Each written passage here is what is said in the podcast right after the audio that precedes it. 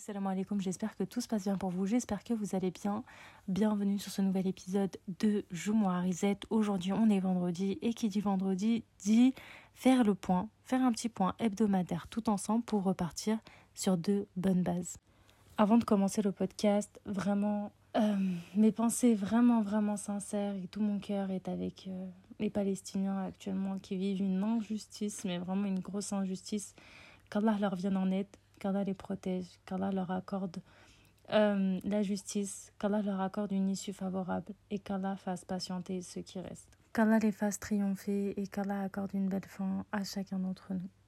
Et en fait, c'est avec tous ces derniers événements que j'ai pensé à réaliser ce podcast qui est justement sur les invocations. On va parler de ça, on va voir pourquoi est-ce que les invocations sont si importantes et euh, pourquoi en faire tout simplement encore plus maintenant. Alors, les invocations, ou autrement appelées dua, c'est plus qu'une simple prière, c'est vraiment un dialogue direct avec Allah. C'est un moyen d'établir une connexion intime avec notre Créateur. Chaque doha, mais vraiment chaque doha, a le potentiel de changer notre destin ou celui des autres. D'ailleurs, le prophète Mohammed nous a dit Rien ne repousse le décret sauf les invocations. Et justement, cette citation mérite une réflexion un peu plus profonde. Elle nous rappelle que si le destin est écrit, nos doigts ont vraiment la capacité de le modeler. À travers ce hadith, le prophète nous informe que les doigts ont vraiment un pouvoir puissant parce qu'elles peuvent changer ce qui était prédestiné. En fait, c'est une invitation à toujours se tourner vers Allah, à exprimer nos besoins, nos peurs et nos espoirs. Et surtout, c'est un rappel de l'importance d'avoir une confiance inébranlable en la miséricorde et surtout au pouvoir d'Allah. D'ailleurs, cette euh, puissance des doigts nous mène à un autre concept profond dans l'islam qui est le kun fayakun. En fait, kun fayakun, et ça signifie soit et il est. Et en fait, c'est une manifestation de la puissance d'Allah. Avec une simple parole, il peut transformer la réalité. En fait, rien, absolument rien, n'est trop difficile, n'est trop compliqué pour Allah subhanahu wa ta'ala. Il peut tout réaliser simplement en disant kun. Donc, lorsqu'on invoque Allah, on doit vraiment croire que si c'est bénéfique pour nous, alors il dira kun et cela deviendra la réalité et il n'y a aucun doute là-dessus. Ce que j'aimerais aussi dire par rapport aux invocations, on doit demander à Allah même ce qui nous semble impossible, parce que pour lui, tout est possible. Parce que dans notre perception humaine qui est vraiment limitée, certains de nos souhaits peuvent nous sembler hors de portée ou même irréalistes. Cependant, ce qu'il faut savoir, c'est que Allah est au-delà de toute limitation. Quand nous implorons Allah, on ne doit pas se limiter. On ne doit pas limiter nos demandes en fonction de ce que nous, on perçoit comme possible.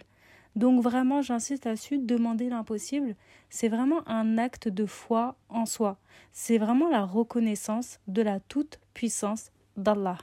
Je vous invite aussi à vraiment ne jamais douter de la capacité d'Allah à exaucer nos doigts.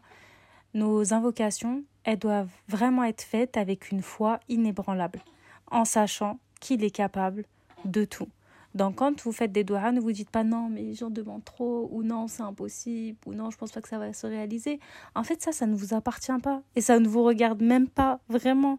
Dites-vous juste que Allah est capable de tout, qu'il est capable de vous exaucer, et faites vos doigts avec cette foi-là. La réponse à vos doigts, elle ne vous appartient pas. Mais ce qu'il faut savoir, c'est que chaque doigt est entendu. Allah ne répond jamais par la négative à nos doigts, vraiment. Soit il peut nous accorder ce que nous demandons directement, soit il nous offre une alternative meilleure, soit il nous éloigne d'un mal dont on ignore, et ou réserver notre doigt comme une bénédiction pour l'au-delà. En fait, dans tous les cas, quand vous faites vos invocations, vous êtes gagnant. D'ailleurs, pour avoir des invocations exaucées, il y a quelques étapes qu'on peut réaliser. Par exemple, d'abord, la sincérité. La première étape, c'est la sincérité. Il faut demander avec le cœur, avec votre foi. Certains moments sont plus propices pour les doigts, comme par exemple pendant le dernier tiers de la nuit, pendant la pluie, qiyam al-layl, etc., etc., pendant la prière du fajr, etc., etc., à ce moment-là, vous pouvez multiplier les doigts. Le vendredi, aujourd'hui nous sommes vendredi, multiplier les doigts. Ensuite, avant de formuler vos doigts, commencez toujours par louer Allah et prier pour le prophète Mohammed wa. Donc avant de demander, voilà, euh, dites Allahu Akbar, Allahu Akbar et salatu salam ala Rasulullah et ensuite formulez votre doigt. Ensuite, priez pour les autres. Le prophète Mohammed a dit que lorsque quelqu'un fait une doua pour son frère en son absence, les anges disent Amin et pour toi la même chose.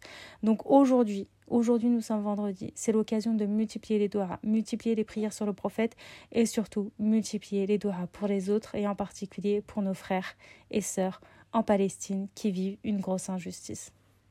Voilà, on arrive à la fin de ce Joumoua Reset. J'espère que voilà, nous comprendrons bien que rien n'est hors de portée pour Allah et que nos doigts sont bien plus qu'une simple demande.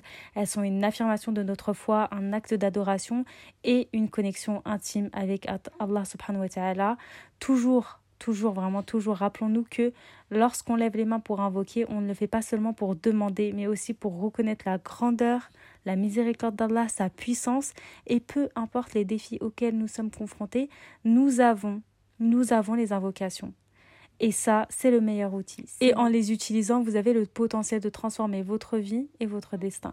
Alors à chaque moment d'hésitation, de joie, de tristesse ou d'incertitude, tournez-vous vers Allah, car c'est dans cette intimité de l'invocation que vous allez trouver la force, l'espoir et la sérénité pour avancer. En tout cas, je vous remercie d'avoir pris le temps d'écouter cet épisode de Je moi à Reset. Qu'Allah accepte toutes nos doigts, qu'Allah renforce notre foi, qu'Allah nous guide sur le bon chemin sur le droit chemin. Et on se dit à la semaine prochaine pour le Reset. Ciao, ciao